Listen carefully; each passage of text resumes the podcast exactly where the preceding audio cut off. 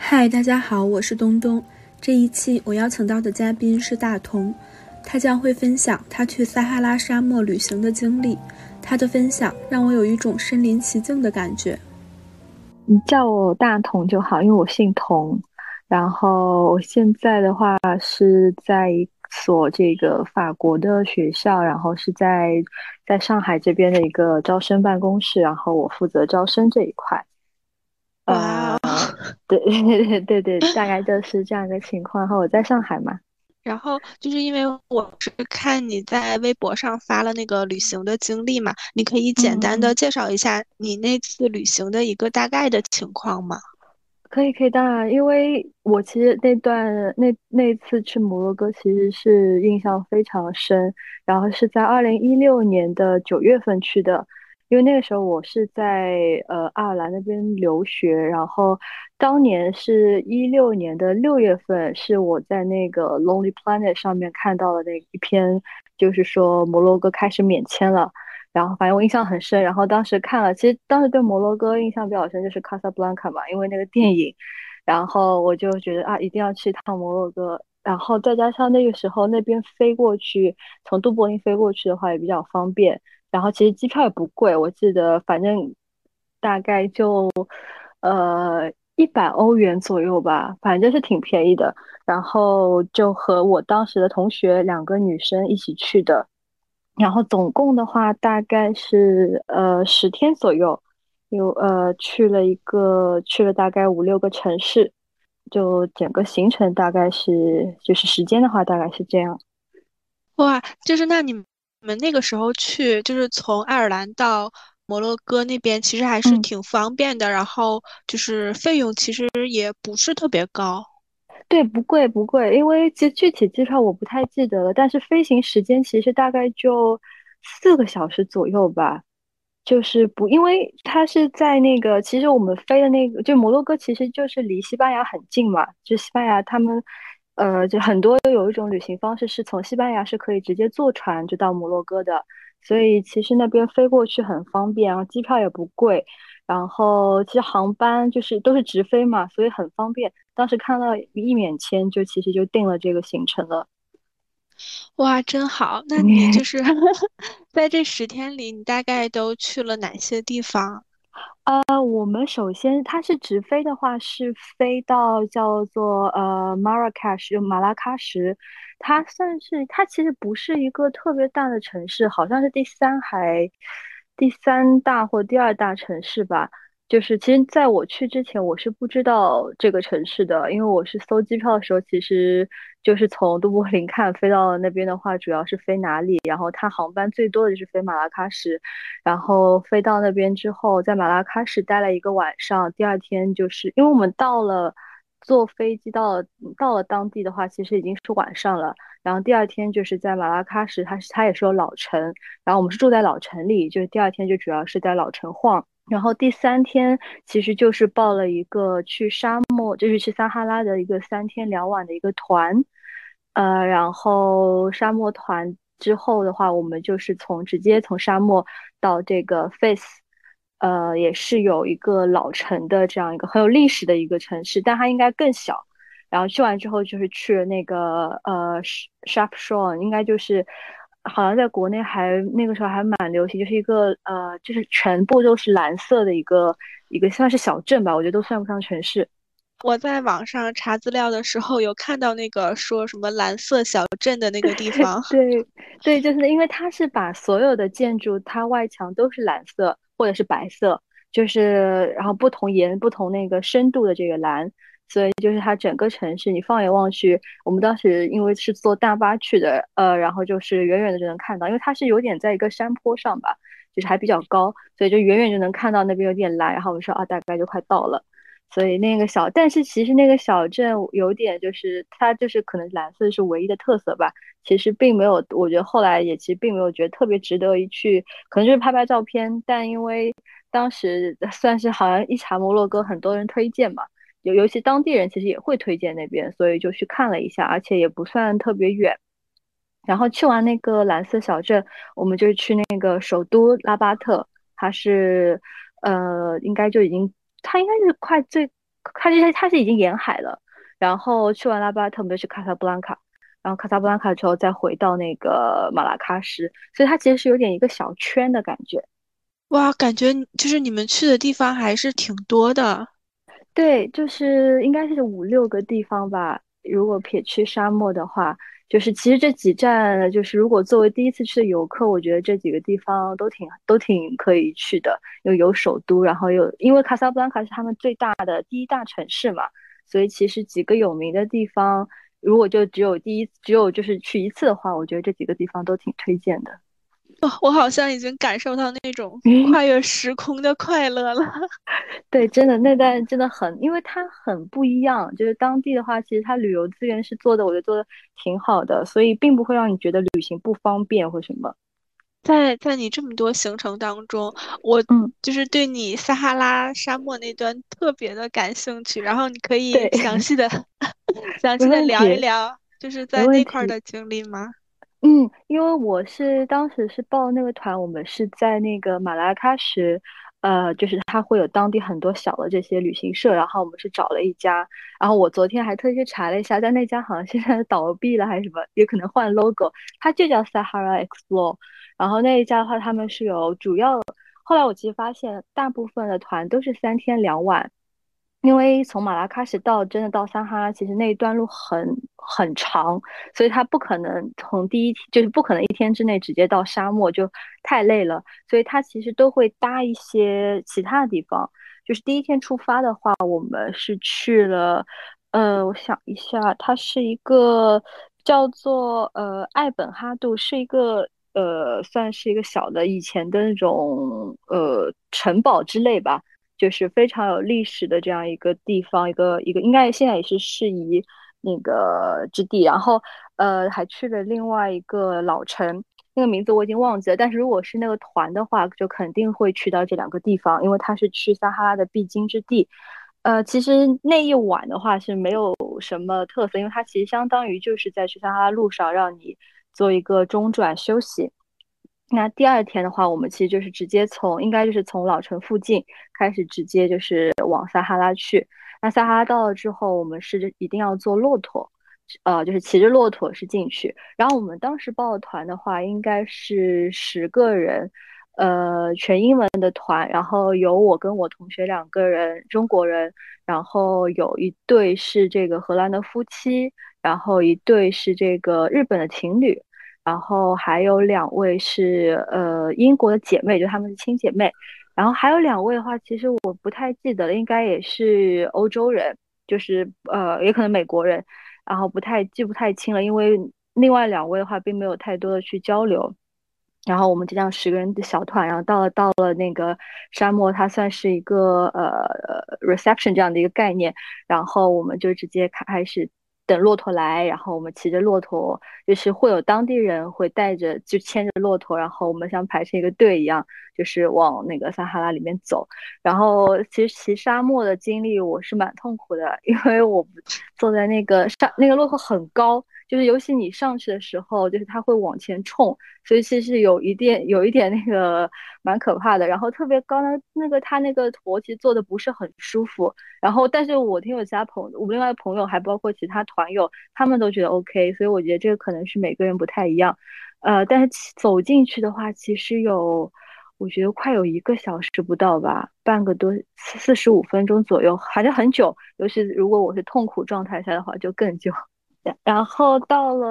呃，就是到了那个我们是帐篷嘛，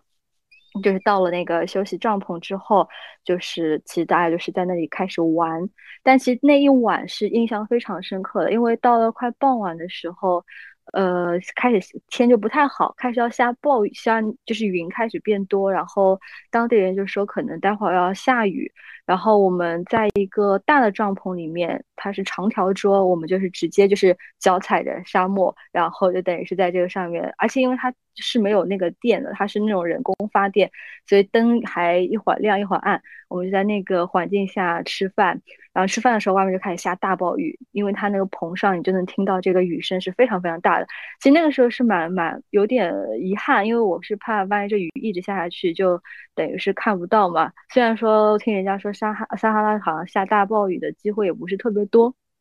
但是就是非常幸运吧，吃完晚饭，然后雨停了。然后我们正好出来，然后云你就能看到云是散去的这种感觉，然后开始有星星。然后那个时候其实还没有看到银河，然后我们是开始是有篝火，然后有当地的这个呃玩这个非洲鼓，就是大家在那里就很开心很惬意。然后这个时候就看到开始云都全部都散开了，然后你就能看到你头顶是这个银河。所以那个是非常非常美妙的，就是因为它灯后来其实灯就越来越暗，就不开了，因为有篝火嘛，他就用靠这个火光，然后你能看就几个四五个吧，他们在当地人就非洲人他们在玩这个非洲鼓，然后我记得那对那个荷兰夫妻什么，他们就开始跳舞，就是特别特别开心。哇，就是听你的讲述，我感觉我脑海。中已经有各种各样的画面了，就是不管是骑骆驼的，还是下暴雨的，然后就是吃饭的，哦，我觉得就是听你的讲述，我也能好像感受到了那份开心。对，就是那段记忆太深刻了，就是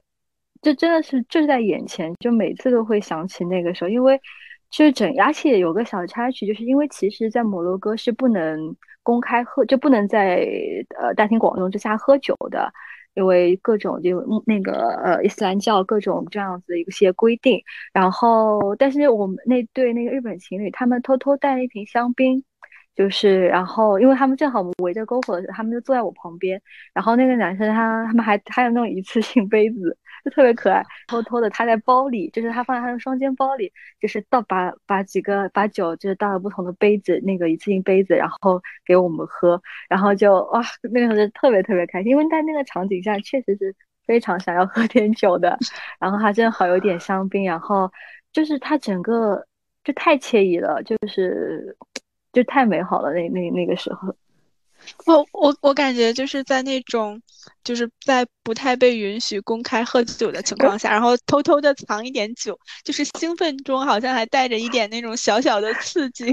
对对对，就是就是特别好，因为他他给我的时候，就我还愣了一下嘛，因为我不知道他带他他偷偷带了一瓶香槟，然后他就是也也使了一下眼色嘛，然后我们就偷偷的喝掉，然后觉得啊，这太太开心了。虽然可能就我们也就尽量不，当地人应该没有看到吧，但是是因为很，其实他一瓶香槟就很快就分完了嘛，大家其实差不多一人一杯就没有了，所以就正好喝完，然后就觉得好惬意。然后就是他们在玩那个非洲鼓，就我现在还有一个团友也是去尝试了一下，就就很好听，就他们玩的，他们整个音乐感是非常强的，然后又是头顶着银河星空啊，觉得 哇，就是因为。有美景，然后又有美酒，还有音乐，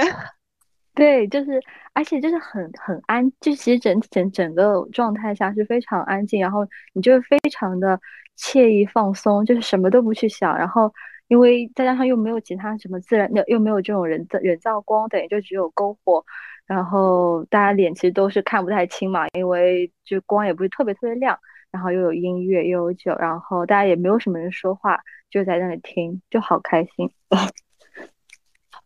我感觉就是你的这个旅行团，好像其他人也都很友好，就是遇到的也都是很棒的人。对，其实整个是非常棒，而且因为大家都是来自不同文化，然后就是在整个旅行，因为我们也是等于是相共同相处三天两晚吧，所以其实很多时候都是有交流的。因为我还记得那个时候，我其实人生中第一次遇到荷兰人，然后那一对夫妻，我在吃早饭的时候，我还。问他们一个很蠢的问题，我就问他们，呃，就是 Holland 和这个 Netherlands 有什么区别？因为按照翻译过来都是荷兰嘛。然后就是他说他们就他们也很就很非常友好，就是他们遇到好多外国人都会问他们这个问题。反正后来我记得是大概就是 Holland 的话，就是呃算是比较通俗的说法了，大家现在都会默认为荷兰就是 Holland。然后 Netherlands 的话，应该就相当于更大的。大概是总称吧，就是十三个、十几个 pro，就是省的概念，就是合并起来是 Netherlands，所以就是大概是这种说法的区别。反正当时印象还蛮深的。哇，长知识了，很有趣。嗯，呃，就是你在沙漠，在沙漠的时候，然后还能看到天空的星星，就是这这这是一种怎么样的体验？然后是什么样的感觉？因为。因为我觉得就是嗯，在城市当中，好像好好像很少能有机会去在晚上去看天空的星星。对，太少了，就是因为呃，从小在城市长大的话，是很少能够看到一些就是不被不被这些啊各种人造光去打扰的这个夜晚是非常非常少的。然后在那一刻，尤其是。经历过就下暴雨之后，你是有点失落的嘛？就是很怕云层不走，然后或者说雨一直下，那其实我们就没有办法在室外进进行这些活动了。但是真的是运气非常好，就是吃完饭了，然后雨也停了，然后就整个就是你能是能看到云一点点一点点的散开，然后一开始其实就是就是星星很多，然后但是后来渐渐的你是能有些角度有些方位你是能看到银河了。然后我朋友的话，他是看到了这个流星，但是 我没有看到，所以这因为很很快嘛，这一下就没有的，所以也是一个小小的遗憾。但我觉得这种小小的遗憾，可能之后就是会有机会更你找到一个理由就再去吧。对他可能也是就是促使你第二次去的一个机会。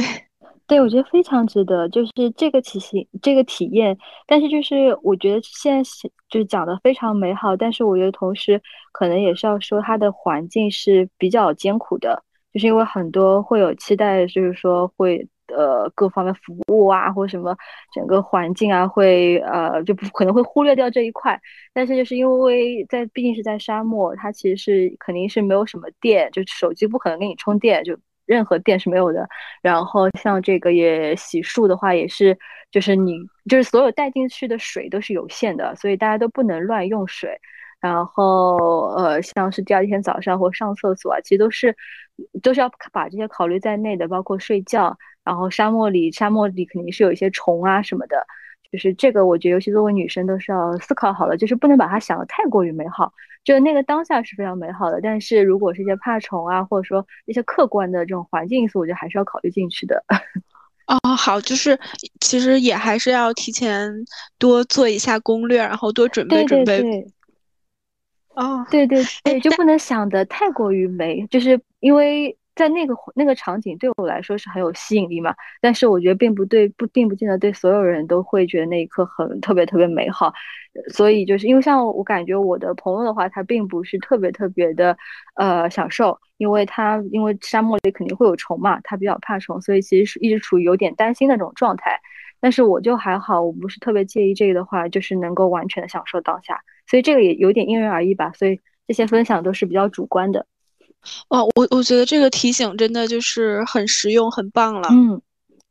嗯，这这，然后不好意思，我还还想再补充一点，就是因为像我报那个团，可能相对不是那么那么贵，或者说当时没有其他更好的团。因为像我昨天在做一些就是重新去回忆的时候，我是看到现在好像是有越来越豪华的团，所以他们的帐篷啊或各种设施好像是越来越高级，所以这个可能是这两年会有一些变化。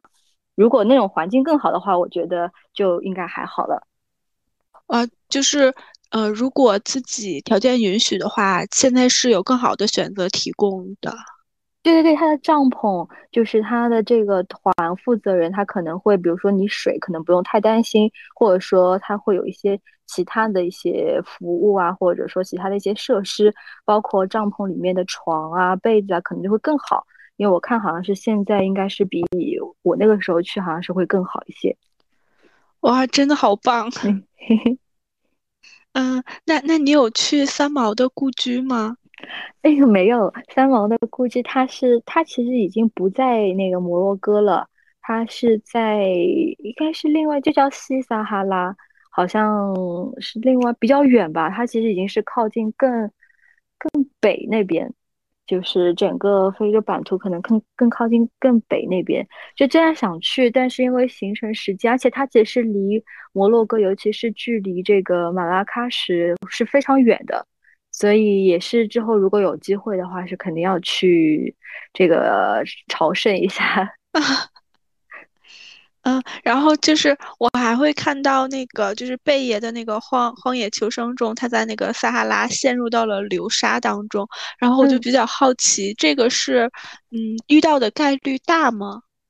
呃，其实听我们我们听这个当时的导游，因为他有讲到一些就是注意安全这些一些这个呃注意事项，那当时的话就是因为我们是会肯定是有人带领的，而且他是一个，他到了一个就是基地，到了帐篷那边之后，他会告诉你大家不要走远，就是他是会确保在那个范围之内是安全的，就是根据他们的经验，包括骑着骆驼进去，呃，就整个骆驼它是有这个队形嘛，所以我觉得他们在这一块应该是已经非常有经验的，就他不太会让你乱走。因为我觉得，如果乱走的话，肯定是不不安全的。但是如果是跟团什么的，我觉得这个是可以放心的，因为毕竟不是一个人去探索所整个撒哈拉嘛，它其实就是带到一块，就是呃，可能比较安全，然后也不会太远，但是又可以看到景观的一些地方。哦，也就是说，其实这个呃旅行团的这个路线已经是相对比较成熟，然后他们也能呃确保你们的安全。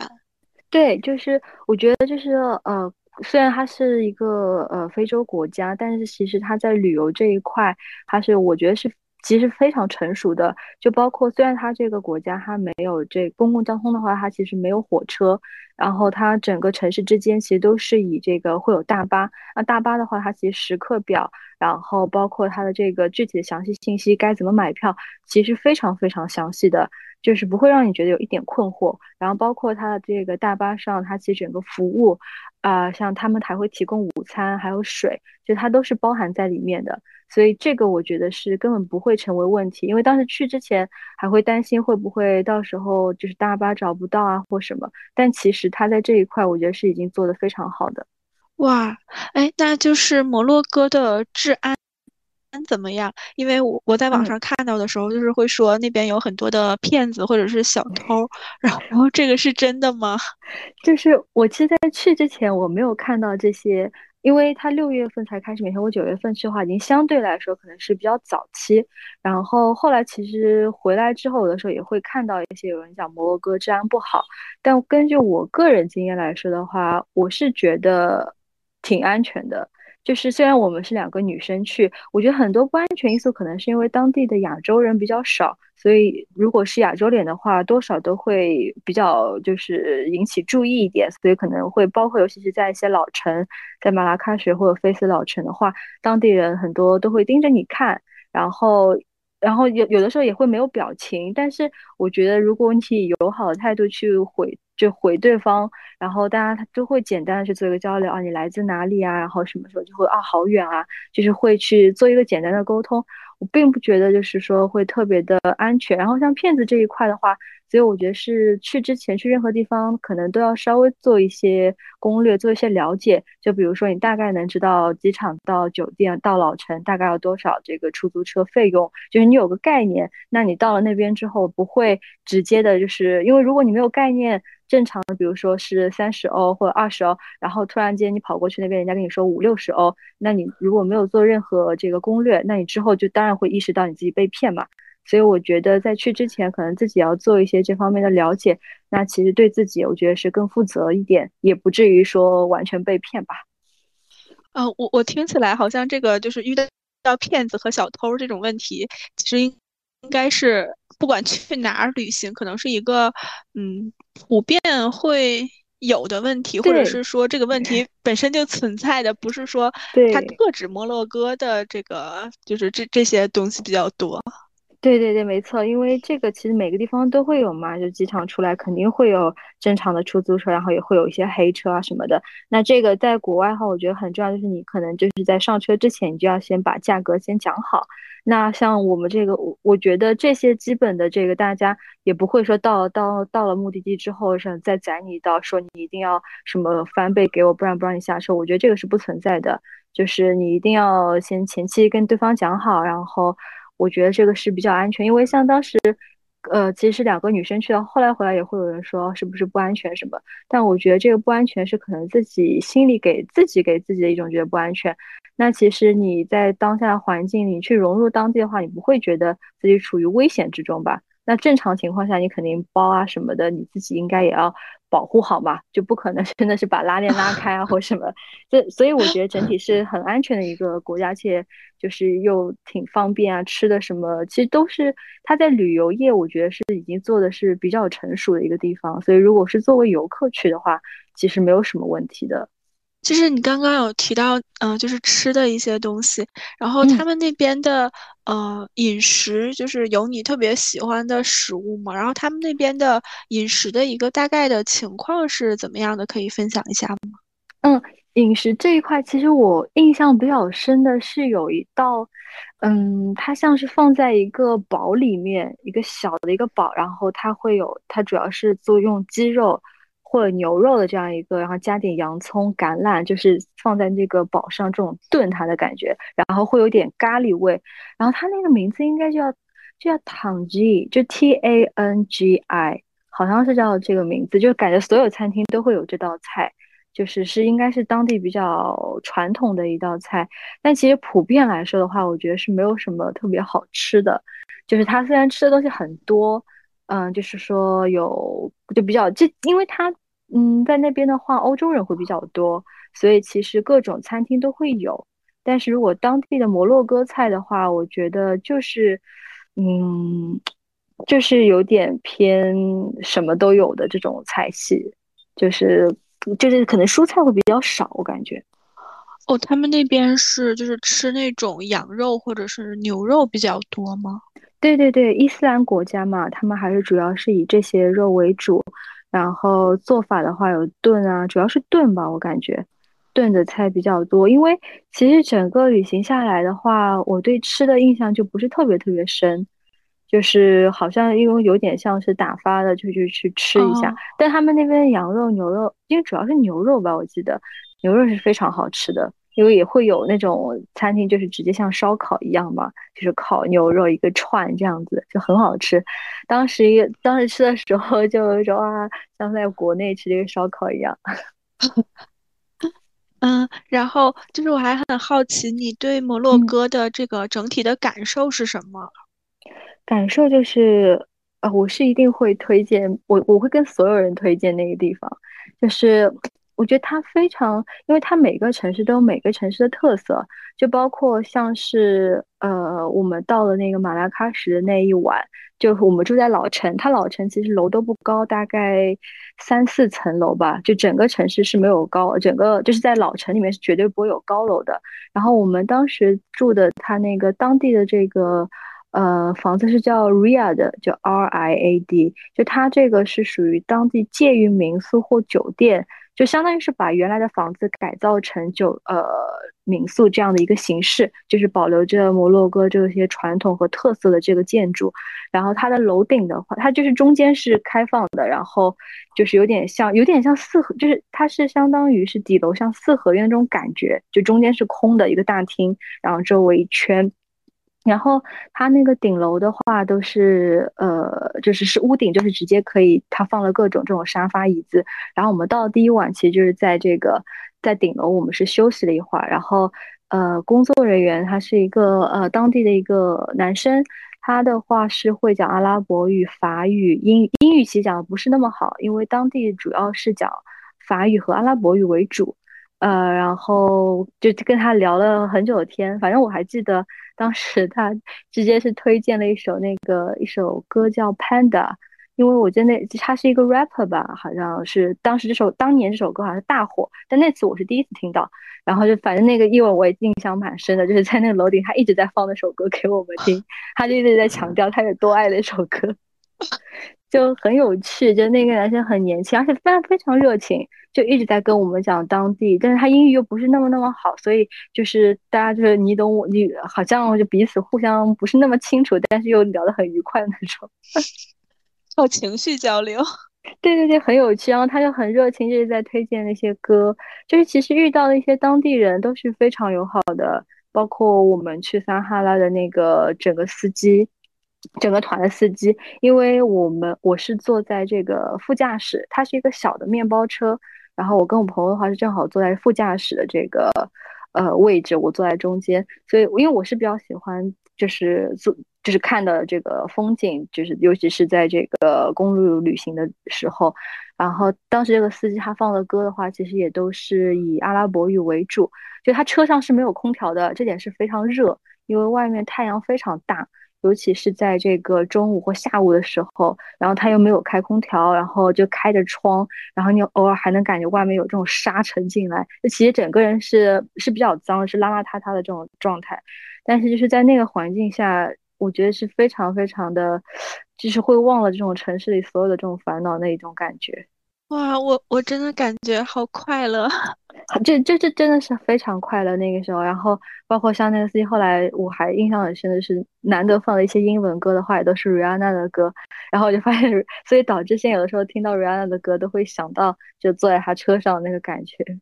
所以我觉得在旅行中很重要的一点就是，尤其是坐长途旅行，就是坐车的时候，就是一定要可能就真的是要单曲循环某一首歌，然后。之后过了很多年，你听到那首歌的时候，你就会想到那个场景，所以我觉得这个也蛮有趣的。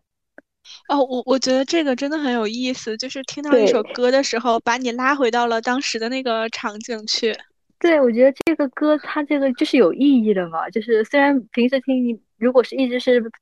就是随机播放的话，就不一定有那么印象深刻。但是如果它，尤其是在它一堆这个阿拉伯语的歌当中，如果突然出现了 Rihanna 英文歌，你就会一下觉得不一样。哇，真的太棒了！对，真的是印象真的是非常非常深的。哇，我非常开心，就是你把这份快乐传递给我了。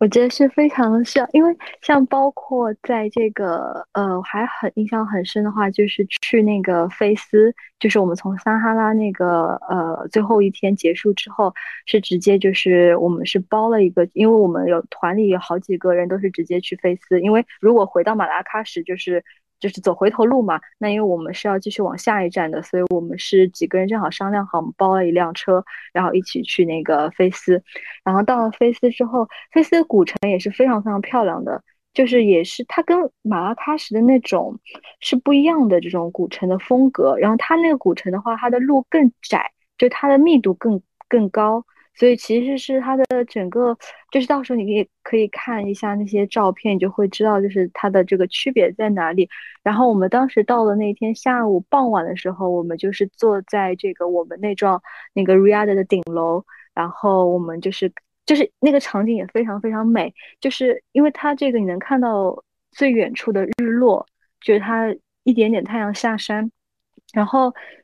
眼前的话就是各种各样的这个屋顶，因为它楼层都不高嘛，而且偏偏我们那一幢好像是偏高一点，所以显得就是都在你的眼前。然后有一幢屋顶上还有男一个小男孩，就是他也在看日落，所以就是整个场景就是非常非常惬意。然后头顶还会有一些应该是鸽子吧，会飞过，然后整个城市就是非常安静的，就那一刻也是非常非常美。因为像我们那个呃，我们住的那幢 Rial 的它的那个。老板吧，就他还给我们准备了一些下午茶，就是有些甜点和这个茶，然后配着这个景，就是太惬意了啊！你描述的太有画面感了，就是我都能，就是已经能想象到那种，嗯，又静谧，然后又轻松又愉悦的那种感受。对，真的是就是印象太深了，我就很喜欢这些。你住在老城里，你就能看到，然后你往下看的时候，你又能看到那些小小的走道里，又是有来来往往的当地人，就是走来走去。然后有些当地人，他们也会站在他们家门口，就是跟过路过的人，就是聊聊天啊什么的。就整个整个这个当下是让你就是没有其他的就是乱七杂七杂八的想法，然后你就是享受那一刻。嗯，会感觉时间慢下来了吗？对，就是就是你什么都不你就坐在那边，你就看着远处的日落，然后天空颜色一点点变掉，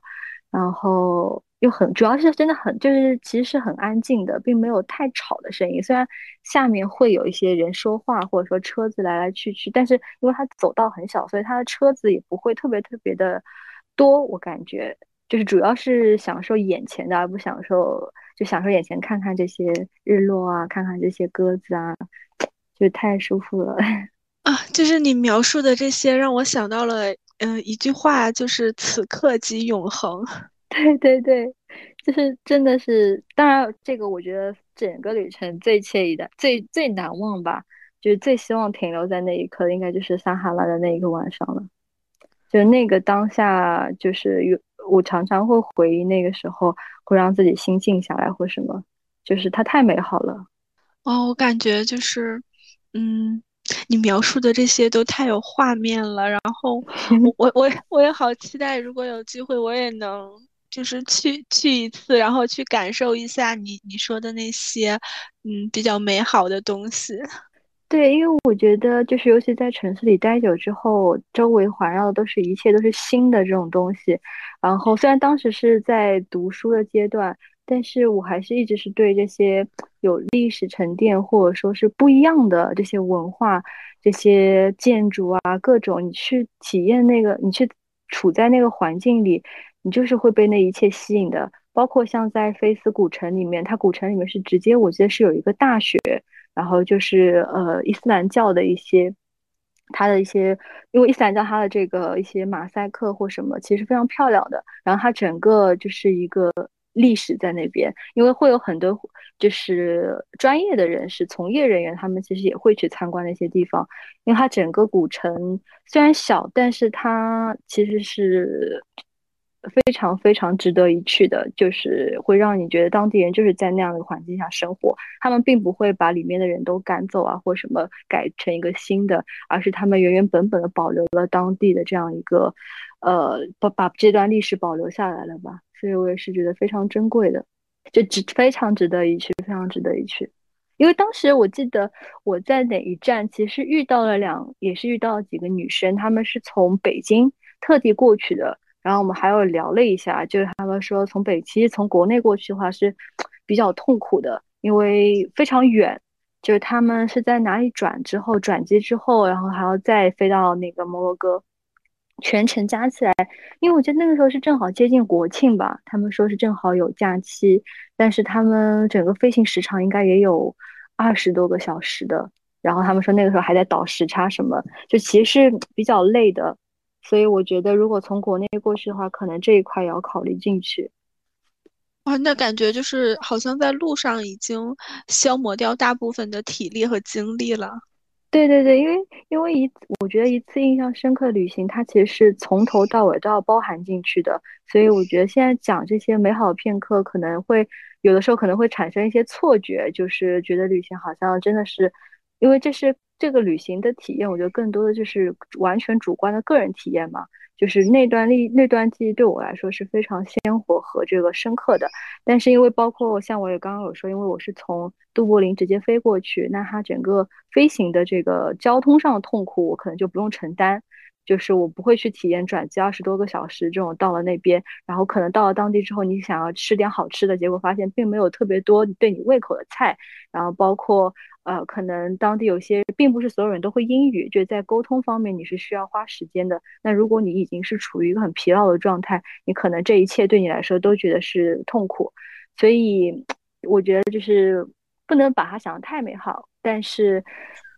我我对我来说是非常非常值得的。对，就是在做攻略的时候，不要光看这些美好的一面，然后把各种现实的 因素也要考虑进来。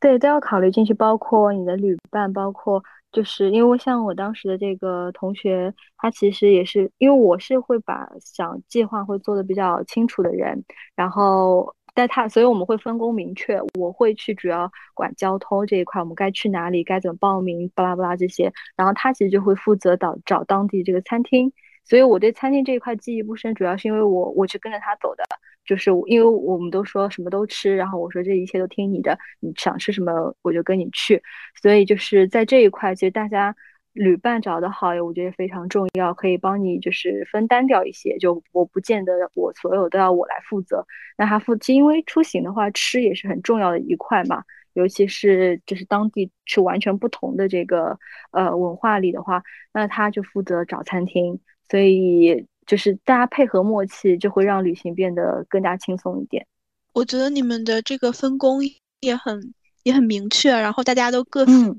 其职。对对对，就是这个是很重要的，因为。嗯，如果旅途中就完全是一个人，那其实是比会肯定是会比较累的，尤其是万一出了一些差错。因为像我们当时其实坐公交的话，我是呃坐那个大巴到不同城市的话，我是要查的非常清楚的。因为虽然他们网站很多都有英文，但当地人很多是讲法语或是讲阿拉伯语，就是在这一块你是要做的非常详细的，就是以免错过嘛，因为你万一这个时间对不上，或者你找错了车站之类的，会比较麻烦。然后因为我还记得我们当时去想要去卡萨布兰卡的时候。呃，他那个大巴，我们已经其实已经在候车室那边了，但他时间没有到，所以我们就也没有去在意听广播什么。然后他当当时有一个司机就一直在叫叫目的地，我记得很清楚，叫 T t o 就他一直在叫 T t o n T t o n 然后我们我们根本不知道他的，就是我们说他干嘛一直在叫那个目的地。然后其实后来我发现，我们如果是去，应该是往卡萨或者是往那个 Chef 上，我忘记是哪里了。然后其实我们是。确实是往这个 T twon 这个方向的，所以后来突然间意识到，然后我说不对，我说这就是我们的车，然后因为他已经是算是在 last call 嘛，就是在叫是不是还有人，是不是还有人，因为他有些地方相对小的地方，他每天可能就只有一班车，所以其实如果错过这个时间的话，会比较麻烦的。所以当时我马上说啊，是我们的车，马上冲过去，就那个就是也是运气比较好，正好赶上了，哇，有惊无险了。对对对对对，这个很重要，这很重要。我觉得，如果出去旅行的话，大家是真的是要分工明确。比如说，这个负责吃的，这个负责住的，这个负责交通，那大家都可以，就是只要把自己这一块管好就好。哦，我感觉就是，呃，出去旅行的话，其实要考虑的因素还挺多的，而且即使一开始考虑虑的比较全面，但可能到了实际的地点，又会发生各种各种各样的意外。对对对，所以就是团队里，我觉得是每个人其实都要充当好自己的角色吧，尤其是在如果人多的这个旅行当中，就是可能要，就是不能太不能，当然是不能太自我，就不能说我想干嘛就干嘛，因为你如果出去是一个团队的话，所有人的这个都要考虑进去，包括在找餐厅、找住宿，这个实际是要把所有人的这个都要去考虑，再考虑进考虑进去的，就包括住宿的话，你肯定是要征求大家意见。那这个话，我觉得其实旅伴这一块，其实真的是找得好的话，对于旅行是绝对是会变得轻松一些，因为不然是真的是挺累的，尤其是到一个完全陌生的环境里，大家都不都不了解这边，尤其是如果语言上就是英语还不是那么普及或什么，那你肯定会在这方这个部分肯定会花更多的时间和精力。那如果在旅伴在大家彼此之间磨合的不好的话，就会更累嘛。对，因为尤其是可能在这种旅行，然后各种紧急的情况发生的比较频繁的情况下，可能大家的情绪也会受到影响。那如果这个就是这个同行的这个旅伴，然后可能大家不是很默契的话，那这趟旅行好像就会嗯糟糕许多。对对对，就是这个是真的挺重要，所以其实我也是建议，就是在出去之前，尤其是和并不是那么那么熟的朋友，或包括其实很熟的朋友，但是大家其实并没有，因为旅行的话是二十四小时相处的，所以这个和平时朋友之间吃个饭或者是一起逛逛街，这个是性质是不一样的，所以真的是需要去一点点磨合的。大家包括生活习惯、饮食习惯，这个是其实越匹配的，我觉得是会对旅行的这个。呃，舒适度啊，或整个轻松度会绝对有帮助的。好的，感谢大家收听本期节目，我们下期再见。